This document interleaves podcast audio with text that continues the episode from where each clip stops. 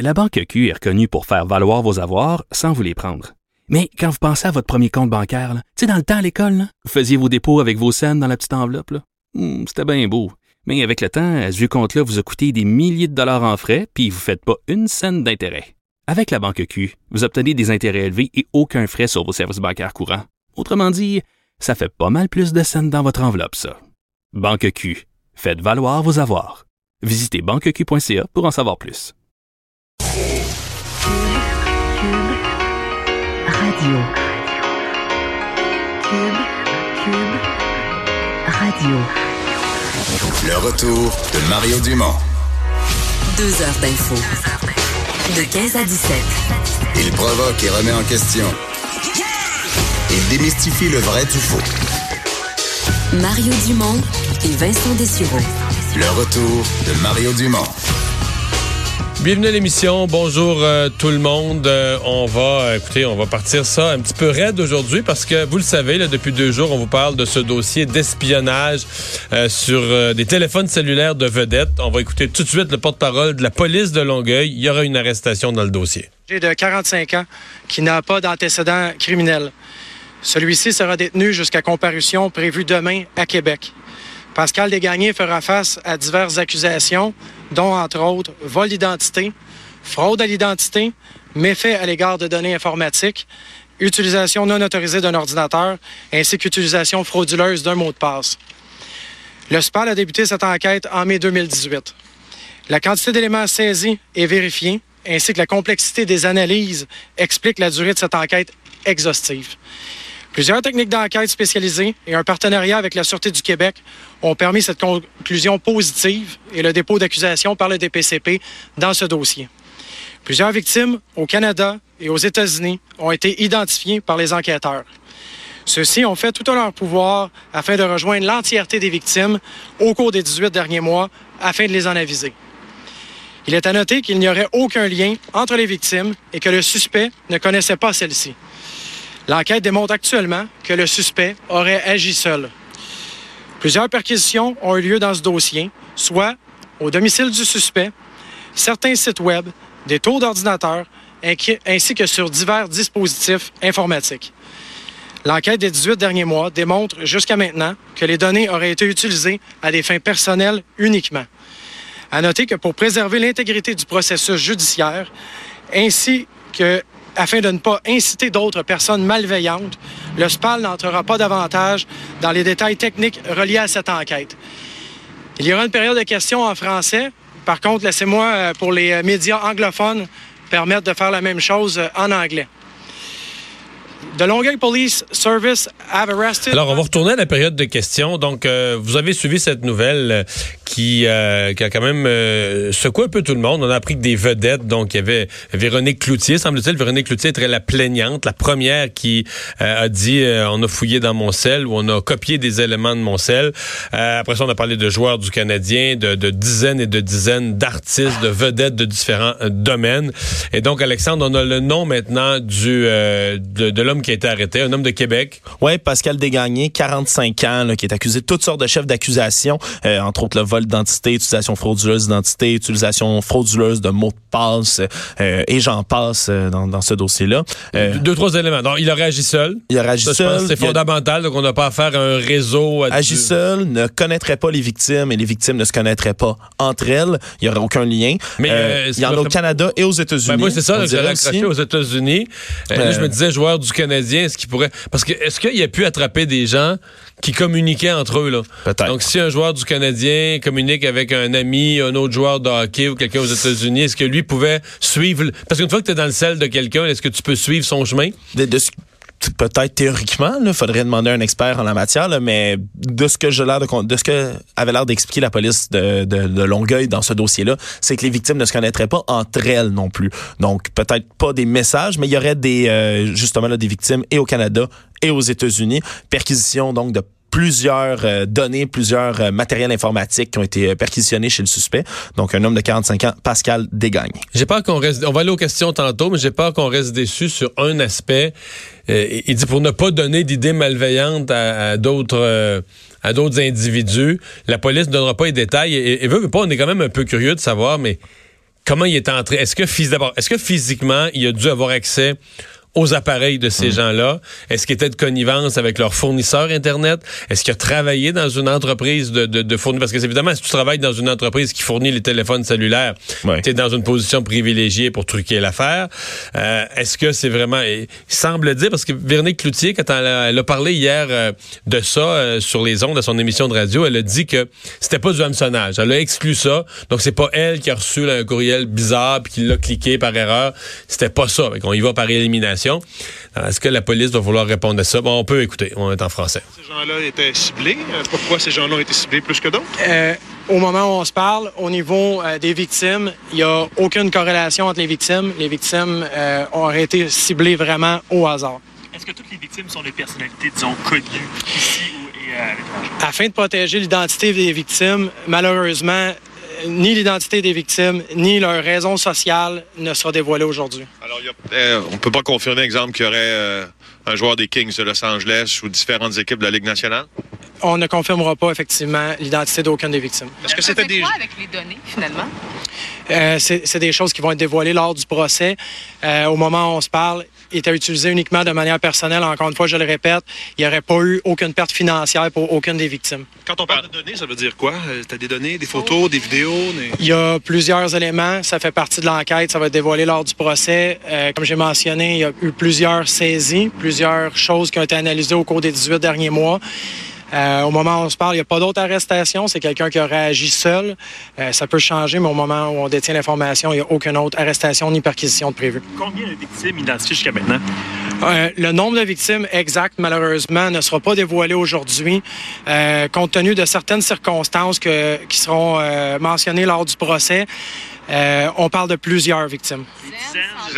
Malheureusement, je comprends votre question, je respecte votre question. Malheureusement, je ne pourrais pas répondre à cette question-là. Vous parliez de, euh, vous parliez de la- du caractère volumineux euh, de la preuve là, que vos euh, policiers, je pense, de la, de la squad des crimes économiques, ont amassé.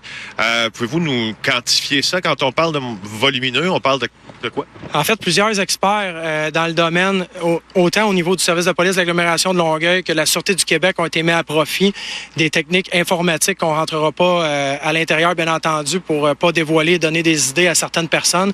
Par contre, effectivement, une quantité très importante de données qui ont été analysées, euh, perquisitionnées et euh, partenariat avec la Sûreté du Québec, très important dans ce dossier. Est-ce qu'on peut penser que les gens qui étaient ciblés étaient des gens qui avaient certains moyens financiers, par exemple?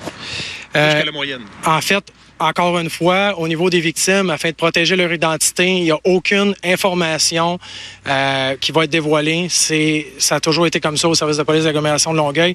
Notre priorité est de protéger euh, l'identité des victimes. Donc, il n'y aura pas d'informations. L'enquête a été si longue.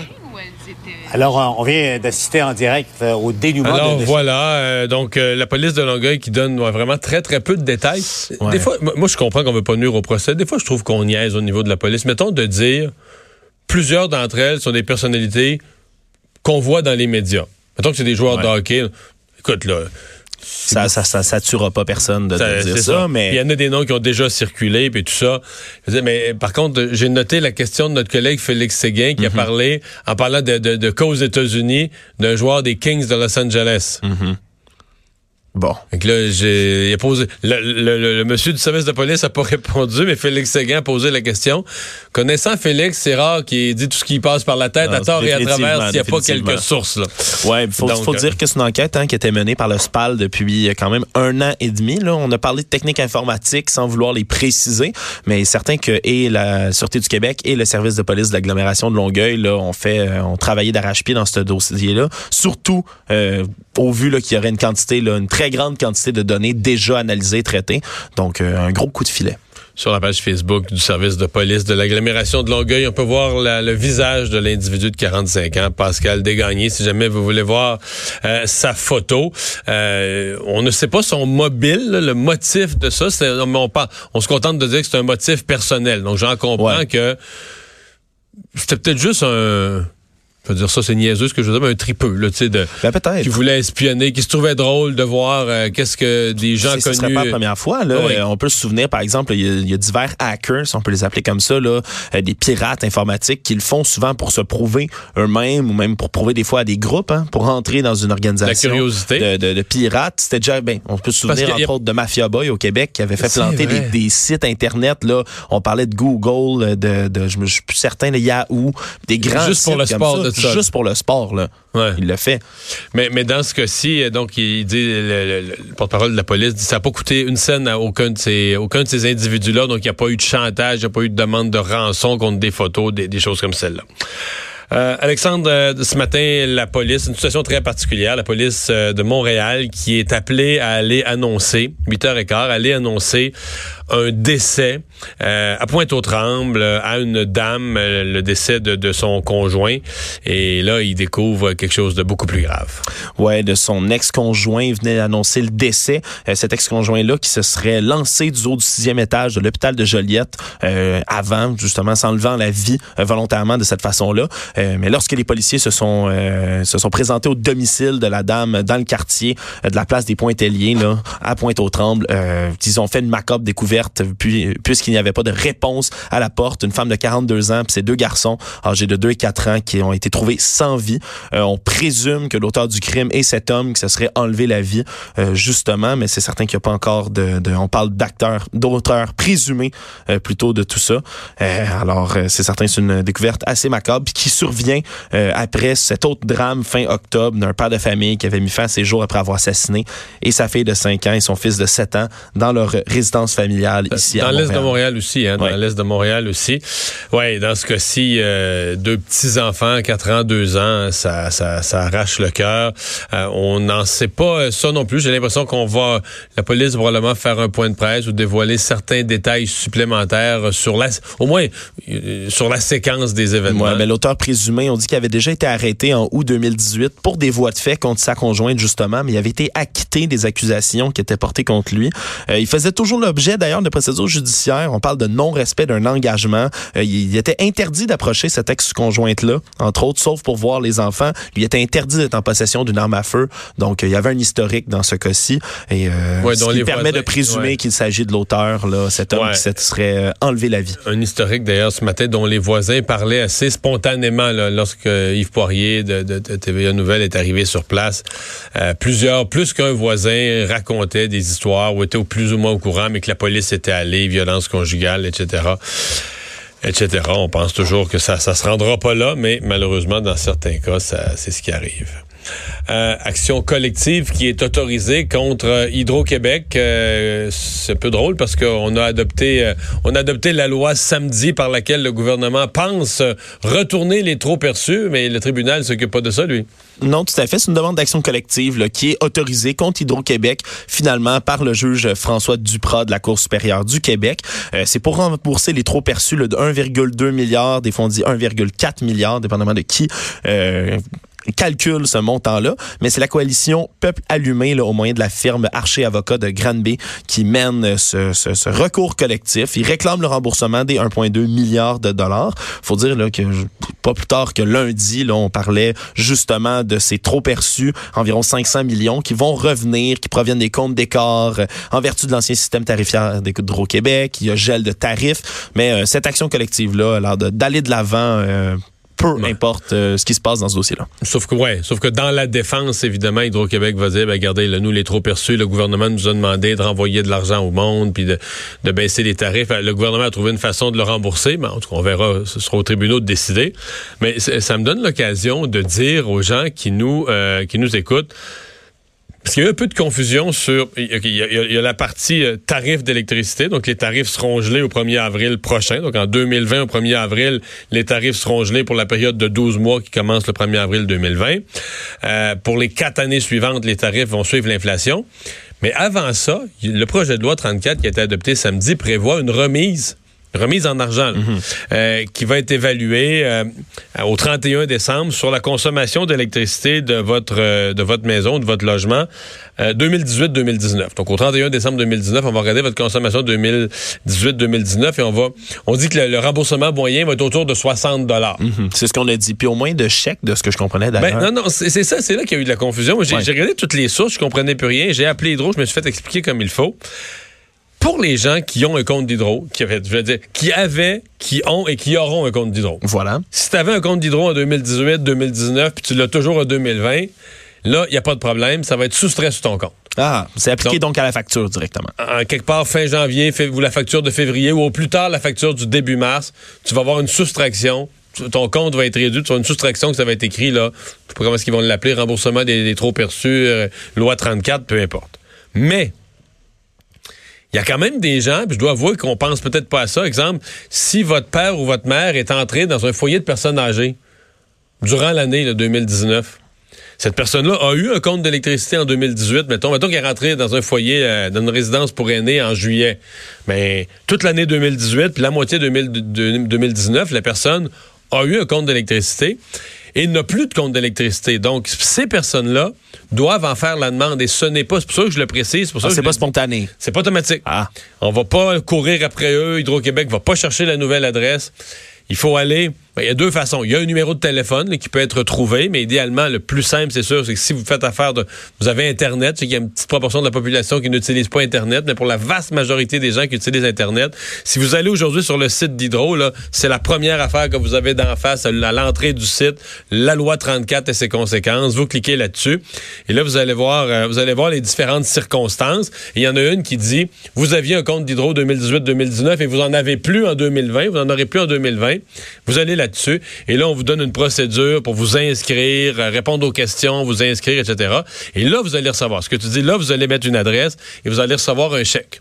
Voilà. C'est, c'est- je pense que c'était là la confusion. C'est là la confusion parce que je me euh, on un chèque, c'est-tu pris sur le compte? Donc, la règle, c'est que c'est pris sur le compte, sauf pour les gens, euh, soit qui, qui ont déménagé à l'extérieur du pays, soit qu'ils sont rentrés dans une résidence pour étudiants, pour personnes âgées, une résidence où ils ont plus de compte d'hydro, soit un jeune qui a vécu en appartement mais qui revient chez papa puis maman. Ouais. Euh, peu importe, pour tous ces gens-là qui n'ont plus de compte d'hydro, vous avez droit à un chèque, mais si vous le demandez pas, Vous Hydro-Québec, pas. non, vous l'aurez pas. Hydro- Hydro-Québec va tout simplement garder l'argent.